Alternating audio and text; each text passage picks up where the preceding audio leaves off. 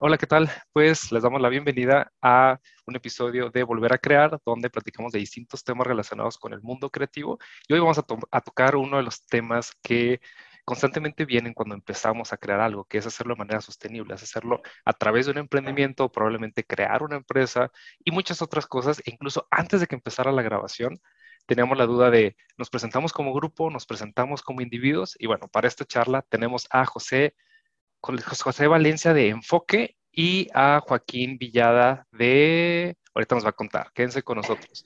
Y Joaquín, digo, José es de Grupo ENAS y Proyecto Enfoque.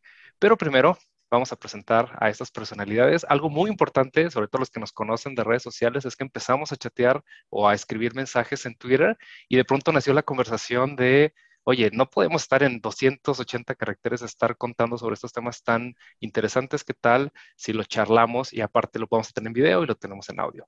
Entonces, ¿qué les parece si presentamos primero a Joaquín? Cuéntanos un poco de ti, brevemente, de qué andas haciendo y cómo llega a ti el tema de, del emprendimiento.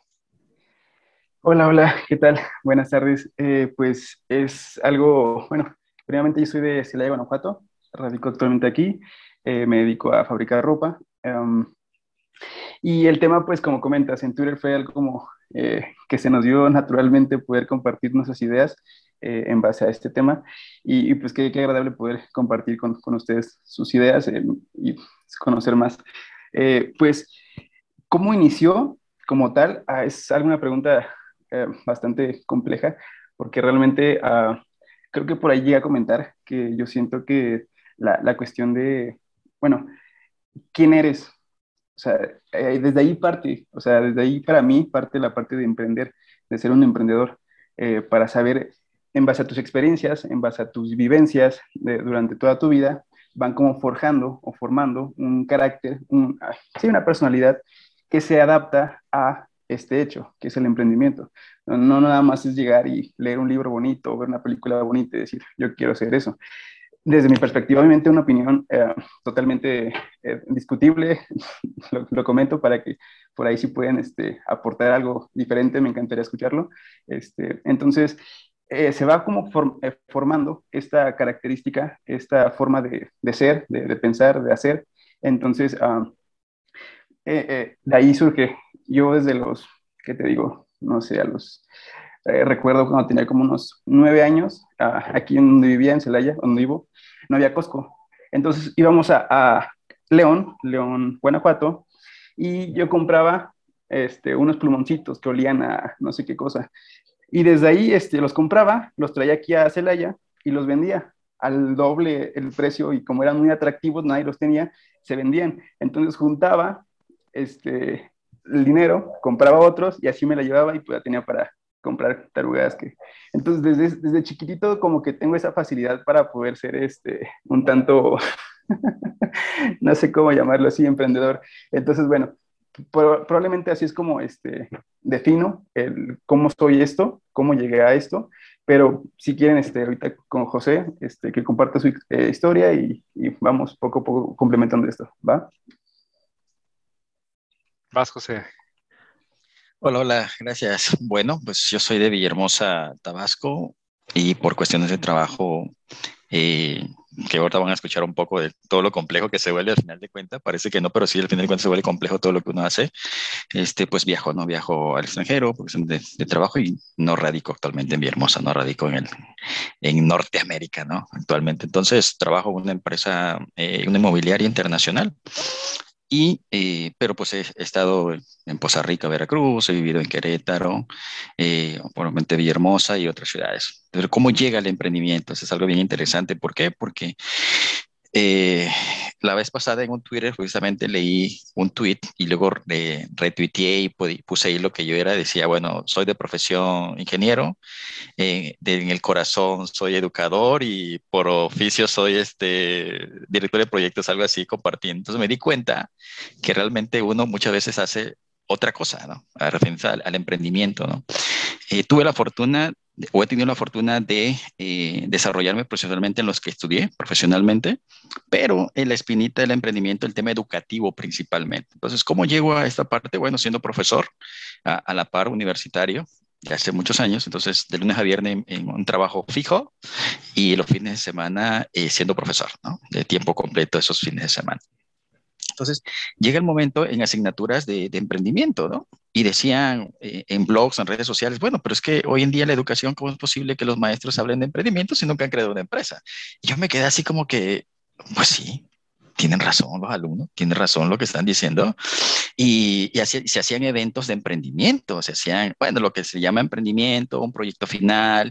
Y bueno, nosotros, nosotros, otros profesores conmigo, le metíamos más la parte de transversalidad o transversal que utilizáramos. Ahí le dábamos otro toque, ¿no? Pero al final de cuentas nos dimos eh, a la tarea de decir, ok, eh, ¿qué estamos haciendo? ¿Qué estoy haciendo yo, José Valencia, en el tema de emprendimiento? Entonces nace eh, con otros instructores el grupo ENAS como una empresa para eh, acompañar a las pymes, sobre todo, en temas de dirección de proyectos, ¿sí? En acompañar a los profesionistas que son de una disciplina distinta a la docencia pero que son docentes. Entonces, eres un docente, pero tu perfil es ingeniero petrolero. Entonces, ¿cómo eres docente? ¿Qué necesitas para ser un docente? Sin perder tu background profesional. Entonces, eso que tú tienes de ingeniería, de arte, de música, ¿cómo lo llevas a la parte de la docencia? Entonces, los años anteriores, que no era, que no había nacido Grupo ENAS, pues yo lo compaginaba con el tema de lo que yo trabajaba en las empresas. ¿Sí? Entonces yo ponía los casos de estudio de, de, lo que yo vivía con los clientes, qué me salió mal, qué, qué, qué contrato nos regresaron, qué fue las lecciones aprendidas. Entonces, en el 2019, pues nace el Grupo ENAS como tal, una empresa eh, establecida, y empezamos a trabajar de manera simultánea eh, con las empresas. Pero el hámster en José Valencia de Educativo estaba ahí o está allí, ¿no? Desde 2006 colaboro en una fundación que me beca, que me que lleva becado a Estados Unidos.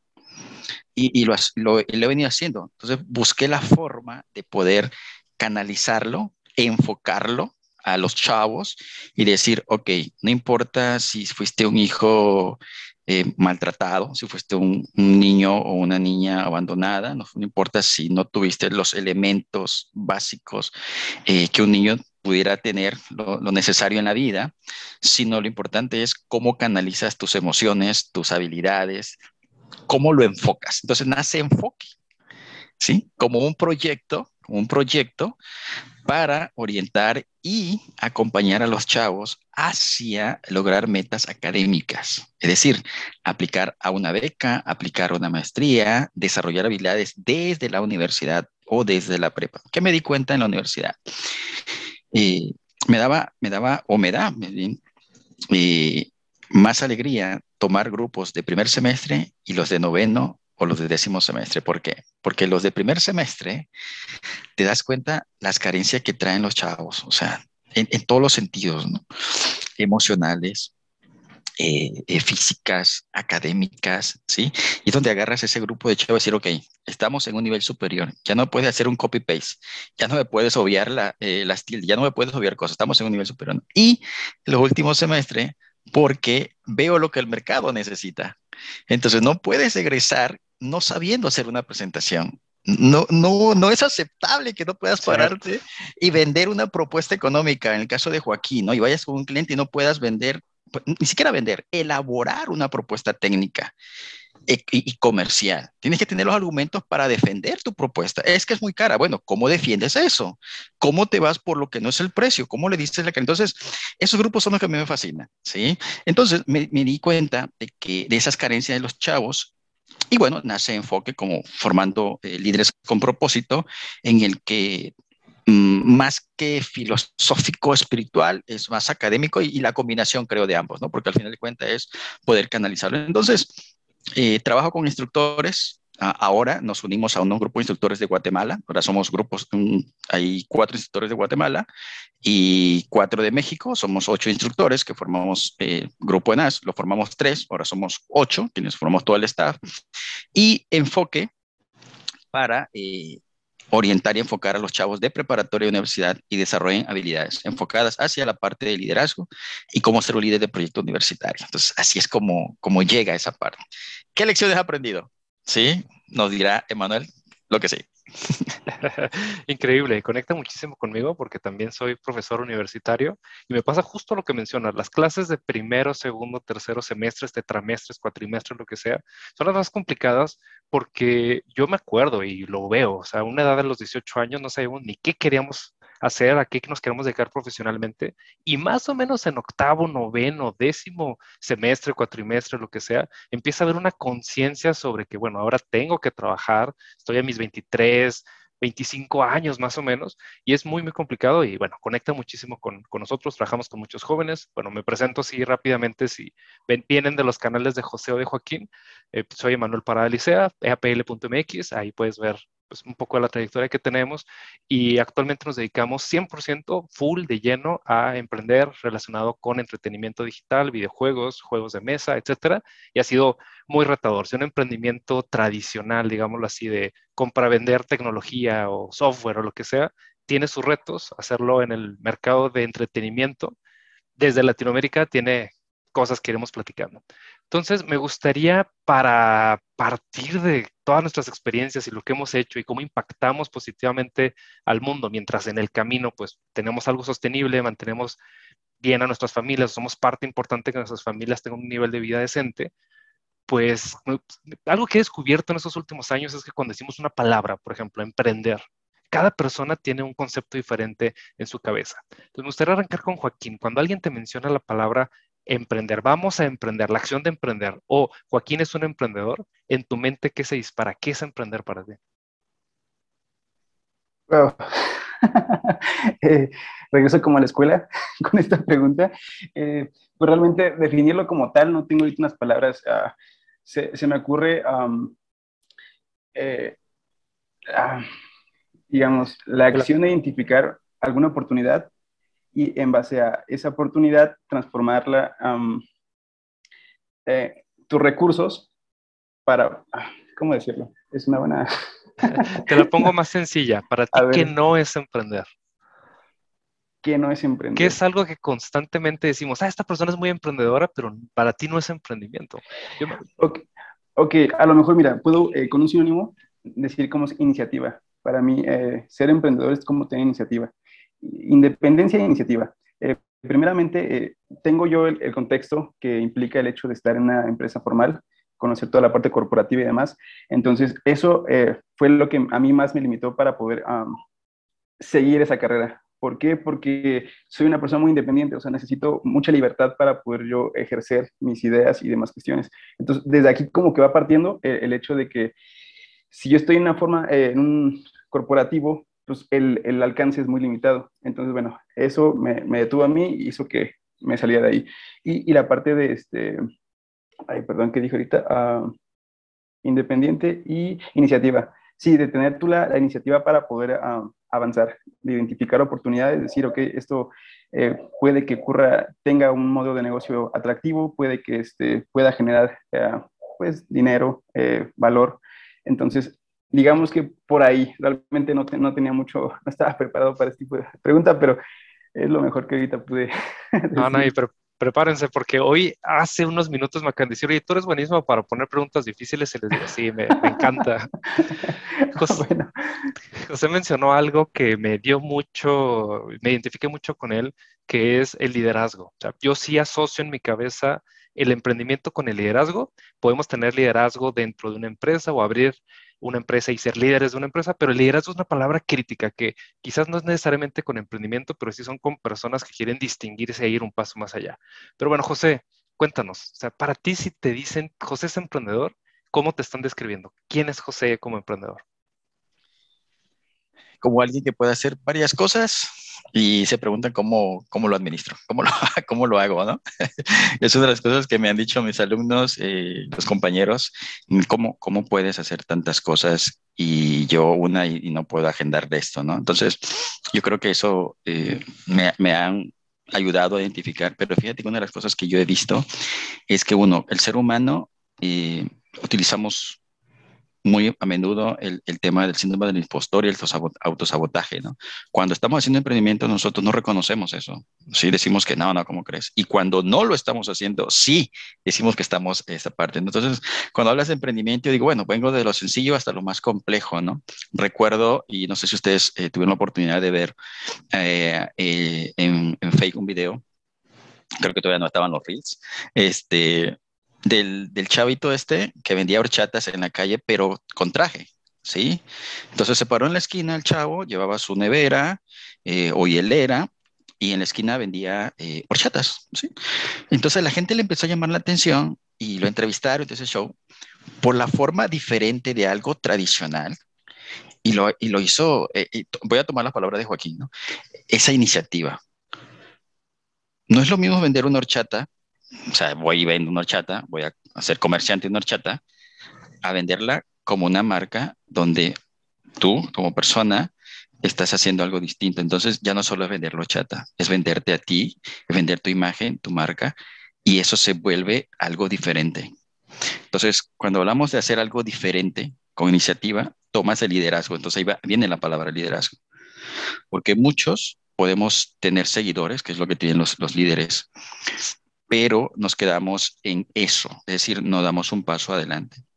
Entonces, eh, es bien complicado, creo que encontrar muchas cualidades en una sola persona, pero cuando alguien toma eh, el liderazgo, se distingue aunque te hagan falta esas otras cosas, ¿sí?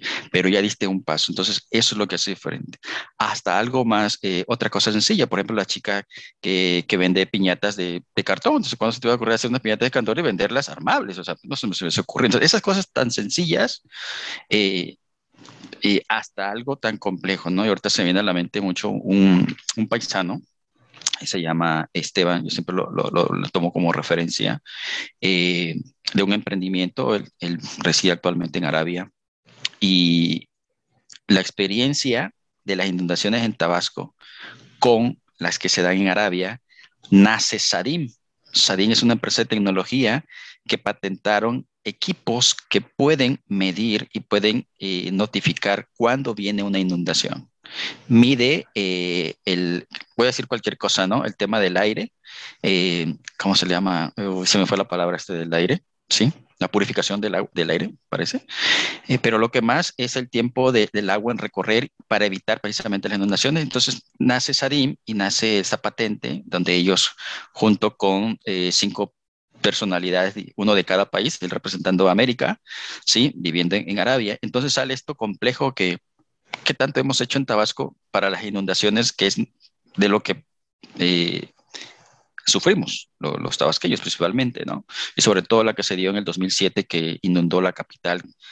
En 100 años no se había dado algo así, ¿no? Entonces, uh, desde lo más sencillo hasta lo más complejo, cuando hablamos de emprendimiento es ¿Qué haces tú diferente? ¿Cómo conviertes algo tradicional a algo diferente? No es lo mismo ser un, un, profesor que llega, doy clases y si me entendiste bien y si no, ahí nos vemos porque a mí me pagan y, y tú ya pagaste tu colegiatura, lo que sea, a que te tomes un tiempo y conectes. Cuando conectas con los alumnos, ya no eres solamente el profesor, ahora eres su mentor. No te lo dicen, pero es casi que en automático. Eres su mentor, eres su consejero, eres su asesor, eres su profesor, eres su maestro, ¿sí? Te conviertes en eso cuando haces algo diferente. Entonces, creo que para mí el emprendimiento es hacer algo diferente, sea sencillo, complejo, pero dar el paso. Porque muchos dicen, y te voy a poner y termino con este ejemplo. Cuando mi niño Abraham tenía, tiene 17, tenía como 12, si mal no recuerdo, eh, empezó a comprar bolsas de boli, bolis. ¿sí? Y eh, primero llevaba dulces a la, primaria, ¿no? Y las vendía. Ok. Luego dijo, pues voy a, voy a diversificarme y voy a vender ahora bolis. Pero las tías, los tíos, las abuelas, empezaron a matear la creatividad. Y eso pasa con el emprendimiento. Que empezamos a matar la creatividad, la iniciativa.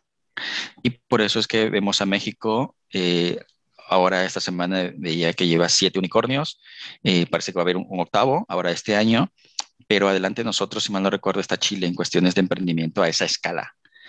Y nosotros vemos el talento que tenemos en el país con respecto a otros y que nos hace falta. Y yo creo que uno de los detalles es de que matamos el talento, matamos la creatividad, o ya sea a través del síndrome del impostor, nosotros mismos, o permitir que alguien más mate eso. Entonces, ¿qué es lo que yo he aprendido y cómo, cómo llego a eso, ¿no? El tema del, del emprendimiento. Y buenísimos puntos todos los que mencionan. Por ejemplo, bueno, para los que nos ven de otros países, boli es un pedacito de hielo congelado con sabor y unicornios son empresas que valen mil millones de dólares, o sea, empresas que valen así muchísimo. A ver, cuéntanos, Joaquín. Eh, el tema de, del impostor, el síndrome del impostor, no sé este, si, no sé, me parece a mí muy interesante eh, porque no sé si gusten eh, platicar al respecto un poquito, este, alguien tenga una, digamos, recomendación, consejo para poder remediar esto. no sé si les parezca un buen tema. Sí, definitivo. Me gustaría si me dan oportunidad antes de eso platicarles yo que entiendo ah, por emprendimiento que nos va a llevar al síndrome ah, del impostor. no, no te preocupes, porque tiene mucho que ver con ello. O sea, mencionaste algo muy importante, José, de hay empresas unicornio de mil millones de dólares, cuando también un emprendedor se puede llamar a alguien que es un empleado, digámoslo así, y en sus tiempos libres vende comida eh, afuera de su casa. Entonces, la palabra emprendimiento tiene muchos colores, muchos tonos, desde alguien que lo hace apenas sostenible, o sea, gana apenas poquito para pagar los gastos, o alguien que de pronto se convierte en multimillonario. Entonces, en esos rangos tan distintos, tan diversos de, cosas, pues tenemos que hacer definiciones más pequeñas, en mi opinión. Entonces, un emprendedor es alguien que inicia una nueva aventura, pero no se tiene que quedar ahí. El objetivo del emprendimiento no es quedarse en una aventura, sino muchos, bueno, la mayoría es sostenerse para un nivel de vida, o algunos es pues, hacerse millonario, resolver un problema lo bastante complicado. Hablamos de transformar una industria como podemos decir Uber, WhatsApp. Hoy WhatsApp se usa en todo el mundo, todo el mundo lo utiliza, me consta. Y pues, eso obviamente empezó en algo muy pequeñito, pero tiene un trasfondo atrás, empresas, gente que estuvo en el momento adecuado, con el capital adecuado, con el conocimiento adecuado. Entonces, un emprendedor, en mi opinión, es una persona, hombre, mujer, no importa, de que tiene la iniciativa, como bien lo mencionó Joaquín, que tiene liderazgo para ponerse al frente y jalar a un grupo de personas. Generalmente un emprendimiento es difícil hacerlo solo, sola, e implica tener la capacidad de convencer a más personas, empezando con compañeros que van a trabajar en esto, usuarios, clientes, inversionistas. O sea, es una persona que tiene la capacidad de ponerse al frente y convencer a otras personas. Entonces, si tenemos que poner una definición así súper rápida, porque ya vimos que es un tema larguísimo, es una persona que resuelve necesidades a cambio de dinero. En mi opinión, un emprendedor debe poner la parte de dinero, por lo menos para la autosostenibilidad uno de los grandes temas que tenemos en Latinoamérica y en todo el mundo, pero en Latinoamérica es más notorio, es nuestra falta de recursos. En Latinoamérica no podemos hacer todo, entonces tenemos que ser muy ingeniosos de cómo con pequeños recursos, con una pequeña cantidad, hacemos muchísimas cosas y prácticamente es un factor multiplicador. O sea, no es, como, digamos, trabajo y me pagan por hora y esto, sino cómo multiplico para que esta solución llegue a muchas personas y al tiempo se genere un valor superior a lo que me cuestan hacer las cosas. Y es donde el 95% de las empresas fracasan los primeros cinco años. Eso si vinculamos el emprendimiento con una empresa. El objetivo de un emprendedor es crear algo, crear un producto, ofrecer un servicio, comercializar algo que ya existe por medio de su valor agregado, es irlo a vender para generar más. Puede haber emprendedores que no tengan fines finalmente económicos, puede ser, conozco emprendedores, por ejemplo, que son más seriales, que tienen asociaciones civiles, que impulsan dentro de una organización y le llaman intrapreneurs, o sea, emprendedores dentro de una organización. Hay muchos colores, sabores de emprendimiento. Yo lo dejaría así, o sea, empiezan algo y eventualmente se van mutando hacia alguna solución. Por ejemplo, Facebook en su momento empezó para estudiantes de Harvard, bueno, una universidad súper prestigiosa y hoy es un monstruo gigantesco. Mismo caso en, en Google. Ahora, el asunto es cómo tropicalizamos, cómo adaptamos la experiencia de ser emprendedor desde un país como México, nosotros somos de México, con las necesidades, deseos y situaciones que tenemos nosotros por acá. Y eso nos puede llevar totalmente al síndrome del impostor, donde, oye, yo no me la creo. O sea, yo me digo que soy emprendedor, pero si me comparo contra Facebook, me comparo contra Google, voy a decir ejemplos más tradicionales, contra los grandes emprendedores, Slim, el dueño de los equipos de fútbol, que son jóvenes un poco más de nuestra edad. Entonces, cómo realmente yo como emprendedor tengo ese concepto donde me acuerdo mucho en el 2000 se popularizó por el gobierno federal mexicano de abre un changarro le llaman aquí, y ya tienes un negocio, cuando la teoría, digamos, de los negocios como empresas puede ser, vete a ser un corporativo contra un changarro. Entonces, si nos vamos en ese, en ese aspecto, el síndrome del impostor, pues es aquello que de cierta manera nos sabotea a nosotros mismos para poder seguir avanzando. Ser emprendedor es muy difícil. Solo un, hay un por ciento de probabilidad en torno, hay una posibilidad en torno al 5 al 10% de que vas a sobrevivir tan siquiera un por ciento va a tener un mejor nivel de vida, pero ese tipo de personas disfrutamos de ese riesgo y de la pequeñísima posibilidad simétrica de que vamos a hacer cosas grandes, o por lo menos en el camino vamos a disfrutar la aventura y vamos a ser plenos, porque otra forma, bien lo dijo Joaquín, José, pues estando encerrados en un corporativo, no nos sentimos en plena libertad de hacer lo más que podemos, pero también es, pues hasta puede ser peligroso. José, a ver, coméntame, tú en el seno del impostor, ¿cómo te ha pasado y cómo le has dado la vuelta en este camino de emprender algo. Recuerdo cuando eh, tomamos el, la, charla, no tanto clases, sino la charla eh, de marca personal y nos dimos cuenta, me di cuenta y hasta lo posteé y dije, bueno, yo no me he dado cuenta que puedo eh, monetizar, acompañar a los jóvenes, que me he dado cuenta que puedo monetizar eh, asesorando a papás con hijos adolescentes, eh, que puedo monetizar, eh, orientando a los chavos para hacerse líderes de proyecto universitario, es decir, no tienes que esperar a tener un cargo en una empresa y dirigir un proyecto, cómo lo hago, cómo lo planifico, cómo mitigo los riesgos. Entonces, me di cuenta de esas cosas. ¿Cómo, cómo he lidiado con eso? Ha sido complejo porque primero necesitas darle de baja un ratito, un poco al ego, aunque tú no lo tengas, eh, por alguna razón lo, lo, expresas, ¿no? Y, recuerdo que cuando estaba en forma presencial en las clases, eh, algunos alumnos que tenían un poco más confianza me decían que los otros alumnos decían que yo era muy presumido y decía, pero ¿cómo? Yo me siento llego de la clase y les comparto y les hablo y hago y hacemos y que un montón de cosas, ¿no? Para ser disruptivo en esa casa, no solamente llegar y un monólogo, ¿no? Sino hacer roleplay, hacer un montón de cosas. Hacíamos un simulador en la, universidad, en el salón, eh, las áreas funcionales y ahora yo soy el cliente y tú vas a hacer esto y, y tal cual, ¿no? Real. Y entonces me empecé a dar cuenta, empecé a analizar y bueno, no es la primera vez que me lo dicen, el año pasado también me lo dijeron, entonces quiere decir que hay algo que no me estoy dando cuenta o no estoy siendo consciente de lo que estoy haciendo. Entonces, eso me llevó a, eh, hacer un reset de, mi persona, decir, ok, haz un stop. ¿Qué no eres, José? O sea, José, no eres esto. No puedes decir que eres esto. No eres esto. Normalmente tendemos los seres humanos a decir en lo que no somos buenos, en lo que sí somos buenos el, típico, eh, no el típico, sino la, la, gran herramienta que a veces la, la, menospreciamos, es decir, en una hoja escribe del lado izquierdo las cosas, eh, tus debilidades, ahora llamadas áreas de oportunidad, y en la derecha, con un signo de más, ponen tus virtudes. ¿Cuál se llena más rápido? Normalmente. No soy esto, no soy bueno para esto, y, no, y la lista sigue, ¿no? Cuando, y, y, y, bueno, y, y para qué si eres bueno? No, pues yo creo que para nada. Y me quiero ir dos, dos, dos pasos hacia atrás, la infancia. Cuando papá, mamá, lo que le decía de mi hijo en la infancia, eres bueno, no eres bueno para esto, eres bueno para nada, eres, eres un burro, eres un flojo, eres un perezoso, eres lo otro, eres un mantenido, no vas a triunfar, no sé cómo llegaste aquí, ojalá y puedas. Entonces, eso va taladrando, va taladrando, va taladrando. Cuando llegas a una edad en la que tienes que tomar decisiones, como eh, qué carrera estudiar si tienes la oportunidad, cómo emprender, cómo formar una familia, cómo eh, moverte de ciudad, ahí es donde pega y es donde se manifiesta el síndrome del impostor. Y te, das cuenta que eh, llegas al punto O, te haces más fuerte, te deprimes, desafortunadamente eh, llega el tema del suicidio, o sea, ¿hasta dónde llega el impacto? Cuando desconocemos que lo que tenemos es un síndrome del impostor y que eso tiene un antecedente.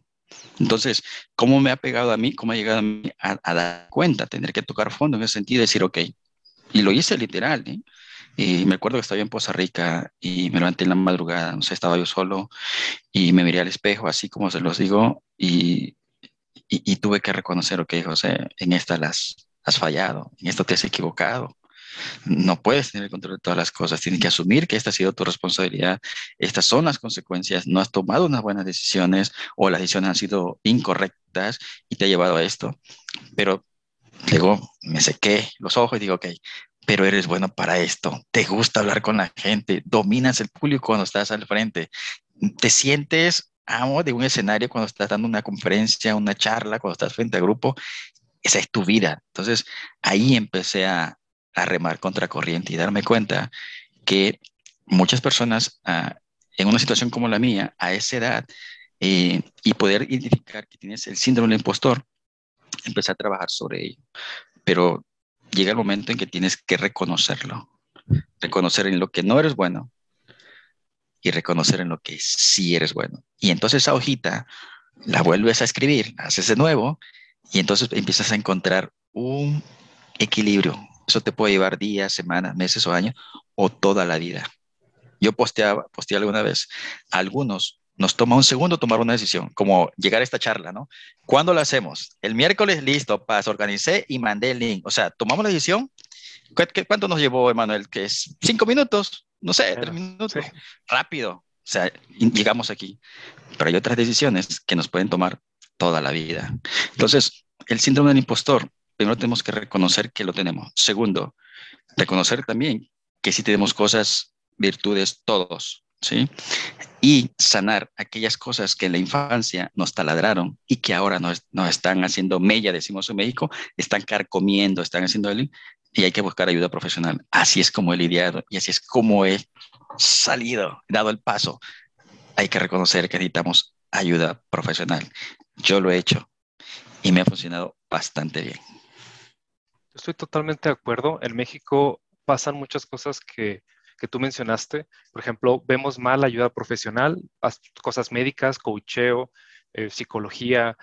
O sea, lo vemos como mal. Si tú tienes que ir al doctor, si eres una persona débil, que tuviste que hacerlo, si tuviste que ir al psicólogo, mismo caso. Si tú no puedes tomar las decisiones solo, sola y necesitas de alguien con más experiencia, está mal visto. Cuando en otras culturas americanas probablemente quizás se van a un extremo opuesto, sin embargo, pues les da una fortaleza mental para poder enfrentarse a las cosas. Yo creo que el emprendimiento va entre dos opuestos, que es el síndrome del impostor, es decir, yo no puedo, los pocos resultados que he tenido no me avalan, yo no tengo la capacidad de hacer esto, o nos vamos al extremo contrario, el Dunning-Kruger, donde nosotros nos creemos demasiado chidos, demasiado buenos, y es donde entra también la parte del ego. Yo lo traía de esa forma, estudié en la mejor universidad con las mejores personas X y Z, hasta que llega un punto donde tienes un fracaso muy fuerte que te lleva al extremo contrario, donde, oye, soy un fracaso, soy un impostor, y tuve que pasar por procesos de personas que me guiaran profesionalmente hacia ese camino. Entonces, estoy muy de acuerdo con ello. La parte de síndrome del impostor, sobre todo nos va a pasar mucho en Latinoamérica, porque es, oye, yo no estoy en la mejor escuela, no estoy en la mejor industria, no estoy rodeado de las mejores personas, no vine de la mejor familia. Pueden ser mil razones, pretextos, y ahí la sugerencia más directa, más pragmática es, ve teniendo urgencia en en el pacing, en ir dando los pasos necesarios para hacer las cosas, pero mucha paciencia en los resultados. O sea, ejecuta todos los días, ten mucha ten mucho ritmo de intentar todas las cosas. Si quieres hacer un podcast, pues es grabar una vez por semana o más. Si quieres comercializar, es generar ese hábito de hacerlo, hacerlo, hacerlo, pero ten demasiada paciencia con los resultados, porque también en México lo veo mucho con los chicos, como mencionábamos con José, en general con las familias, queremos que a la primera nos pegue el emprendimiento, eso es irracional, es irreal, hay que intentarlo por lo menos unas 10, 15 veces, para que en el camino vayas aprendiendo, tropezándote en cosas nuevas. ¿Cuándo está mal tropezarse tanto? Cuando te tropiezas una y otra vez con la misma equivocación. Pero si avanzas dos micras, dos micrómetros, y entonces te tropiezas, y luego ahora avanzas cuatro, avanzas ocho, avanzas diez, vas teniendo una constancia. Algo que a mí como joven, estoy en mis treinta y tantos, me costó mucho trabajo, es que esperaba en mis tres primeros años de emprendimiento ya estar súper posicionado y ganar mucho y ser millonario. Y bueno, ideas que socialmente te pegan, ¿no? Entonces, ya que ahora llevo alrededor de unos 12 años como emprendedor y unos 7 años con el giro actual en el que me dedico, y veo que en 7 años los resultados han sido pues, relativamente pequeños, pero después volteo para atrás y como dice José, hice una lista de lo que hice en estos 7 años, de entrada aquí sigo que los emprendedores tenemos como una irracionalidad porque cualquiera otra persona se hubiera rendido, ¿no? O sea, es, digamos, otra persona con un perfil de riesgo menor se hubiera rendido porque es muy difícil. Todas las actividades tienen sus dificultades, esta tiene sus dificultades particulares. Entonces, de entrada, seguir, ¿no? Y si me pasa lo que dice Joaquín, o sea, oye, ¿quién soy yo? ¿De dónde vengo? Me enfrento a un reto nuevo y no tengo la capacidad, pero entonces entra ese lado irracional y es, bueno, no importa, no importa que yo no tenga la capacidad, que no tenga los recursos, que no tenga los contactos, lo voy a intentar.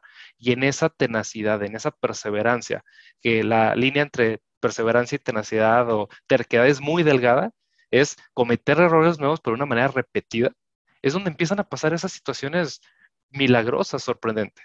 Y dejo una última idea que es el éxito mínimo sostenible. Hay una traducción en, el en mi blog, se los dejo al final o lo pueden buscar en inglés, Minimum Sustainable Success, que es una parte, me parece fundamental para los emprendedores. No lo hacemos para fracasar. De hecho, fracasamos con estilo, fracasamos, nos damos unos golpes con el suelo, pero con mucha tenacidad para rebotar y seguirlo intentando. Pero el buscar el éxito es una parte muy interesante para que un emprendimiento, una empresa, una aventura, abrir algo, empezar a ofrecer un servicio, no se convierta en una aventura romántica nada más. Se necesita el momento, como bien dijo José, nos lo aventamos, va, y de las cuatro personas que éramos se presentaron tres y posiblemente no lo vamos a volver a grabar nuevamente, o tal vez sí lo veremos. Pero esa tenacidad de continuar las cosas, de darle continuidad, es hacia un éxito. ¿Cuál es el éxito que buscamos? Tener un nivel de vida decente, tener ingresos suficientes, pagarle a la gente, ofrecer la solución durante un largo plazo, lo que sea. Esa es la clave de un emprendedor, es buscar el éxito. ¿Qué es el éxito? A veces esa es una parte bien complicada del, del síndrome del impostor. El éxito es el dinero. Ok, tengo mucho dinero y estoy muy enfermo. O vivir muy a gusto. Entonces tenemos una plena libertad y tranquilidad personal, pero no podemos pagar las cuentas a final de mes. Entonces, redefinir el éxito es una palabra que también, un concepto que les dejo también. Hay otra lectura que me gusta mucho, Redefining Success, se los dejo al final y en las notas del, del episodio, porque es constantemente conforme tú vas cambiando como persona, vas mejorando, te vas adaptando, esas palabras que es éxito, libertad, liderazgo, empresa, emprendimiento, se van mutando y se van adaptando a tu nueva realidad y también algo muy interesante es que el emprendedor se adapta al contexto social. O sea, alguien que repite de, oye, hace cinco años me funcionó esto, en mi opinión no es un buen emprendedor, porque parte de emprender implica entender el contexto, entender a tus clientes, adaptarse a necesidades, mercados y cosas más profundas.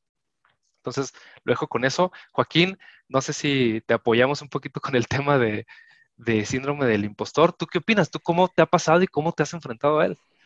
Eh, este tema me fascina porque pues está aunado a la psicología y digo, no, no soy ni poquito cerca a eh, psicólogo por algo por el estilo, pero siento que también para emprender, para ser em, un emprendedor, requieres tener esta, esta digamos, habilidad muy afinada para poder, este, primeramente, identificar tus emociones y de ahí posterior a identificar los de tus colegas, a las demás personas que están en tu contexto proveedores, clientes y demás cuestiones.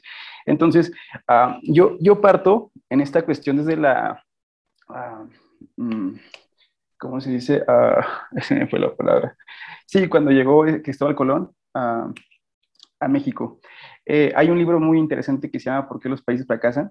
Es donde establecen una pauta impresionante eh, en base a que desde el clima es una cosa muy chistosa porque dice, eh, pautan que el clima establece tu carácter.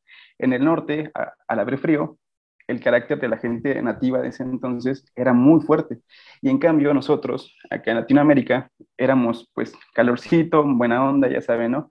Entonces llegaron estas personas, los españoles, y, este, y ellos, sus instituciones, por así decirlo, fueron extractivas. Fue sacar, sacar, sacar, sacar, sacar, sacar, sacar y casualmente dejaron libre, por así decir, lo intentaron, pero no pudieron entrar a la parte del norte. Entonces dijeron, ¿para qué vamos a ir para allá si no hay riqueza, no hay nada, está bien frío? Déjenselos a los, a los ingleses y a los franceses. Entonces ya llegan este, los ingleses, llegan los franceses y el famoso John Smith, que se relaciona mucho con Pocahontas, no se me hizo la película, el, este chavo que se enamora con, de la... Eh, este chavo, este señor, este, no encontraba la forma de cómo ah, hacer que las personas nativas de ahí trabajaran. Entonces, a través de instituciones, instituciones inclusivas, a través de oportunidades, a través de un intercambio que viene siendo una tipo de democracia, este, generó oportunidades para la gente nativa de ahí. Y fue que, pues, creció esa, esa, cultura. Y por lo mismo, acá nosotros, eh, si te das cuenta, se sigue repitiendo el mismo patrón de hace siglos, este, que lo mismo que pasó con eh, los españoles buscan la forma más fácil de sacar. Entonces, eso se viene repitiendo desde entonces hasta ahorita. O sea, los políticos y demás cuestiones políticas, sociales, se vive al día a día lo mismo de hace muchísimos años. ¿Por qué? Porque traemos esa cuestión arraigada de una forma, yo creo que ya biológica, este, o no sé cómo definirla esta, esta cuestión.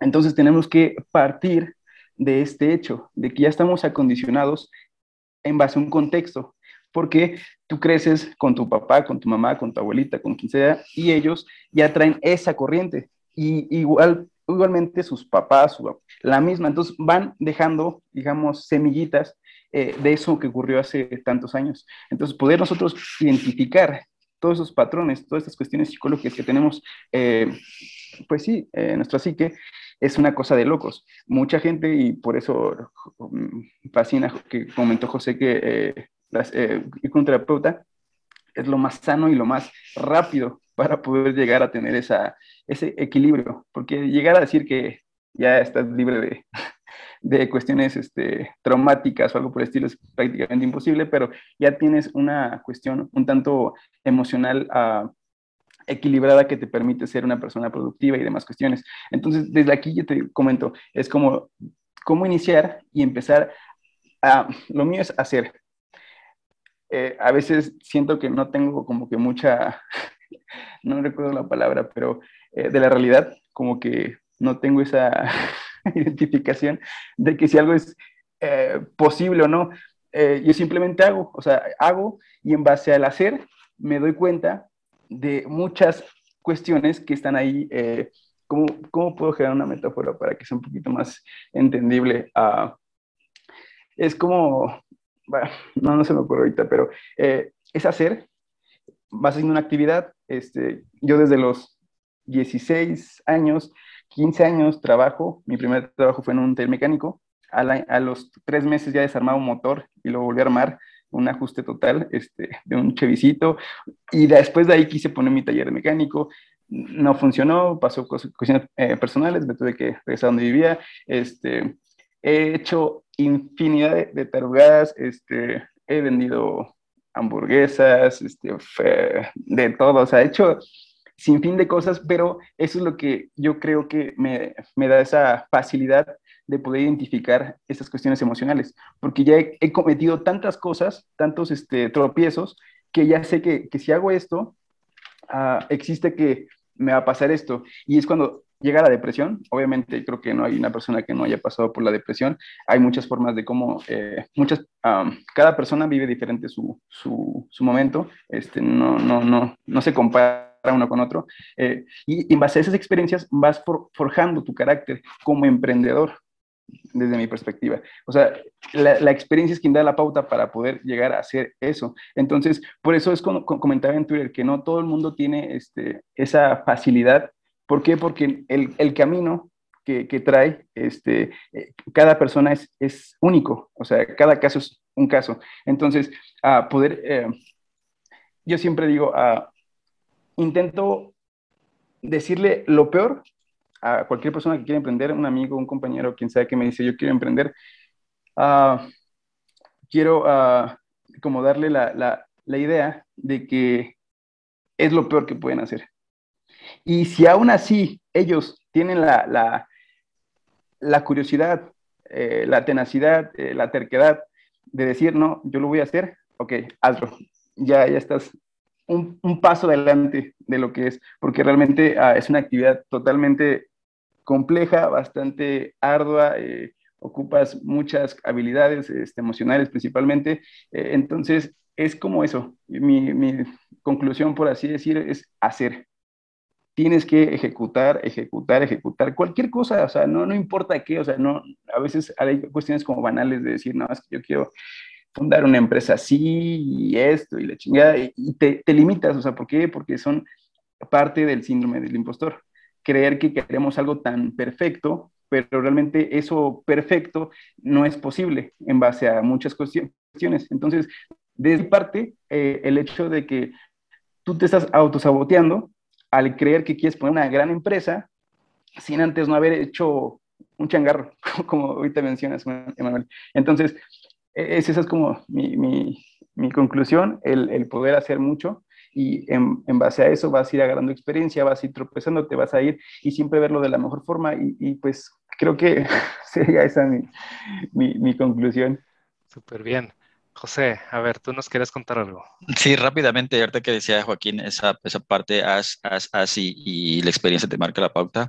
Eh, yo recomiendo mucho a, los, mis alumnos eh, la historia de Soluciones. Hay muchas historias de emprendimiento, no y de fracasos, pero esa particularmente tiene lo siguiente, porque habla de varias cosas.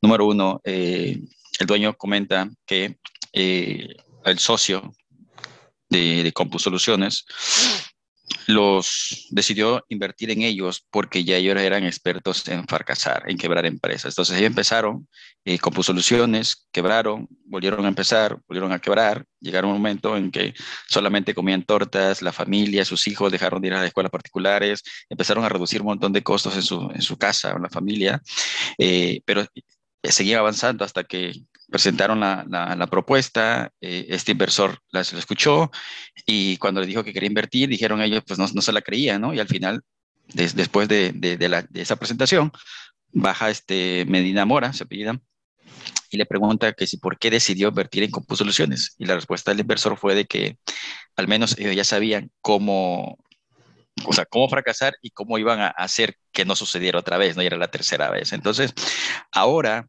eh, el fracaso, y es un webinar que tengo pendiente, cómo desatanizar el fracaso, porque eh, yo antes, si reprobaba una materia, para mí era algo terrible. Si reprobaba un examen, o sea, para mí era, no, yo no podía reprobar un examen en la preparatoria, yo no podía sacar menos de 8. Igual. no, no, no, no era posible eso, ¿no? Entonces, y nadie, nadie me, me presionaba, simplemente parte quizás de la biología, no sé. Y cuando iba a entrar a la beca, aplicar para la beca que, que me llevó a estudiar a la universidad, pues reprobé. Y bueno, llegué a la universidad y empecé a reprobar porque el idioma no me favorecía. Al paso de los años, cuando eh, empiezo ya mi vida familiar, matrimonial, empiezo a tener fracasos. Entonces, eh, veo ahora a mi hijo y le digo, es que reprobó un examen y no sabía cómo decirlo cuando estaba en la secundaria, no sabía cómo, porque sabía que soy un papá estricto, ¿no? Según ellos. Y le digo, si sacas un 7, es, es tu 7, pues, o sea, no copies. Si sacas un 8, es tu 8, o sea, olvídate, hijo, no te estreses por eso, al final de cuentas, claro, para algunas cosas necesitas una calificación para una beca, por ejemplo, eso sí es importante, ¿no? O sea, si no estoy diciendo que no lo hagas, ¿no? Al, punto es que voy es de que, ¿por qué las empresas o por qué eh, la sociedad, nuestra sociedad, no mira a los emprendedores que ya han fracasado? ¿Por qué lo estigmatizamos? Porque eh, a nuestros hijos si han fracasado un año en la escuela porque los satanizamos, los castigamos, los corremos de casa porque reprobó el semestre, los desheredamos. Hay casos en que te desheredo y te corro y, ya no eres más, o sea, porque no, eres la oveja negra de la familia, nadie en la familia había reprobado un semestre, nadie en la familia iba a ser, dejar de ser doctor por volverse este, pintor o por este músico o por emprender esas cosas, dicen los papás, ¿no? Esas babosadas que no sé qué, vas a morirte de hambre. Entonces, ¿por qué no decir, ok, y, yo lo veo con mis hijos, o sea, por ejemplo, Abraham y Dorcas son totalmente distintos. Abraham es más pragmático, más práctico, sabe, pero no le sabe explicar a su hermana, Dorcas, no sabe cómo explicarle cómo sumar o, más bien cómo dividir de tantas cifras o decimales. Eh, y, yo lo veo que, que, que, se frustra porque dice, o sea, es, y es literal, ¿eh? y no es porque presuma de ellos, sino dice, ok, tan, tan, tres, cuatro, cinco, ahí está, esa es la respuesta, hijo, pero dile a tu hermana cómo llegaste a esa respuesta. ¿Sí? Y yo veo a Dorcas, Dorca es más eh, espacial, Dorca es más artista. Tú le pones una maqueta que diseñe, que coloree. Dorca es su mundo. Ponle matemáticas, va a batallar. Pero ok, necesitas lo básico. Entonces, fui aprendiendo, o estoy aprendiendo con ellos, de que yo no puedo decir, ok, a mí me gustaría que estudiaras esto. Y se lo dije, pero tienes la libertad de que quieras escoger, ahorita que vas, vas a tercero ya de prepa, el próximo año vas a la universidad. Eh, lo que te guste, lo que te dé cierta estabilidad a futuro y que agregues algo a la sociedad. Que tú te sientas bien, Ivo. Sí, es un, gran tema. Yo aquí en mis notas de lo que dijo Joaquín, agrego que, por eso lo mencioné al principio, a veces confundimos ciertas características del, del emprendedor. Yo, por ejemplo, pondría la, la, nota, la adición de que los creativos no necesariamente son emprendedores. Y te lo digo porque yo soy creativo, no soy tan emprendedor como me gustaría. O sea, emprendedor sacan oportunidades de las piedras. Yo batallo mucho para vender, yo batallo mucho para transmitir entusiasmo, comunicar, etcétera tengo mi espíritu emprendedor, no te lo niego, pero no soy ese emprendedor de libro que, que como en las películas, que de la nada venden la Torre Eiffel y que te venden una pluma, etcétera, por, por comunicarlo de cierta manera. Y creo que, sobre todo en el medio creativo, que dicen crear, vamos a crear cosas, a veces cometemos mucho ese error como artistas, artesanos, programadores. Nos enfocamos en nuestras necesidades. Mi necesidad es crear cosas. Yo creo porque me hago porque soy feliz cuando creo cosas e ignoramos los deseos, necesidades de una población que A, va a pagar por ellos en algún momento y nos va a hacer sostenible nuestra actividad profesional, nuestro negocio, lo que sea. Y también, pues no tenemos esa habilidad más allá de ser artesanos y artistas, que el artista es mucho más una expresión del alma. El artesano es una expresión del alma unida a una necesidad y así es, creo una imagen, pero te la ofrezco en un tianguis y no es muy escalable, pero conecta conmigo, o también hacer incluso startups, empresas altamente escalables, que con 10 personas resolvemos las necesidades de comunicación de miles de personas, millones de personas y se convierte en un Instagram, en un WhatsApp. Entonces, tenemos como un fuerte espectro. La parte que dice Joaquín de crear, yo sí definitivamente la tengo entre más practicas la capacidad de crear cosas dentro de tu semana de trabajo, o sea, trabajas en eh, ocho horas al día y en las tardes creas algo y lo expresas y grabas un podcast, sí, con una intención que vaya más allá hacia resolver una necesidad. Das un poquito gratis, comunicas, generas contenido, generas material, pero al final lo reconectas con ciertas técnicas de emprendimiento, que es, por ejemplo, una llamada a la acción, un ofrecer valor que va a multiplicarse. Entonces, y se los dice a alguien que cometió ese error en sus primeros años de emprendimiento, simplemente crear productos, pero no ir un paso más allá de ser muy explícito y decir, oye, tengo este producto que es para ti, págame por él. Y medirnos. Nosotros como mexicanos, y lo dijo José, me, me, gustó esa parte, mucho lo que dijiste, José, yo me identifico plenamente de ser muy exigente con uno mismo, etcétera. Eres exigente, por ejemplo, de sacarte un 10 de calificación. Los más nerdos así éramos, ¿no? Y tenemos beca y lo que sea. Pero fuera en nuestro trabajo somos muy poco exigentes con nosotros mismos, en ser mejores que antes. El que se queda horas extras, no para darle gusto al jefe, sino para estudiar, para practicar, es mal visto. Oye, vete antes, haz, güey al jefe lo más que puedas para que te pague ocho horas, pero tú en realidad trabajes seis. Hay los dos extremos, hay gente que se va al burnout y trabaja de lunes a domingo y se quema como alguien que me conozco, o también gente del otro extremo, ¿no? Entonces, eh, ir entre esos eh, límites, entre esos puntos opuestos, e ir hallando tu centro, tu equilibrio, creo que es parte del camino del emprendedor. Somos muy tercos, somos muy rebeldes, nos gusta desafiar los sistemas existentes. En lugar de seguir a los que ya existen, o sea, seguir al gobierno, seguir las reglas de la familia, queremos crear nuestros propios sistema de reglas, nuestros propios sistemas de creencias, de trabajo, etcétera. Somos líderes, jalamos a otra gente hacia nuestras formas de pensar nuestras formas de creer, y eso pues, nos provoca muchos problemas. A veces nos sentimos muy solitarios, de oye, estás rompiendo con lo establecido, los humanos tendemos a ser gregarios, tendemos a irnos en manada, y creas tu propia manada, pues tiene sus cosas. Y creo que la más dolorosa, o lo ha sido para mí, es la familia.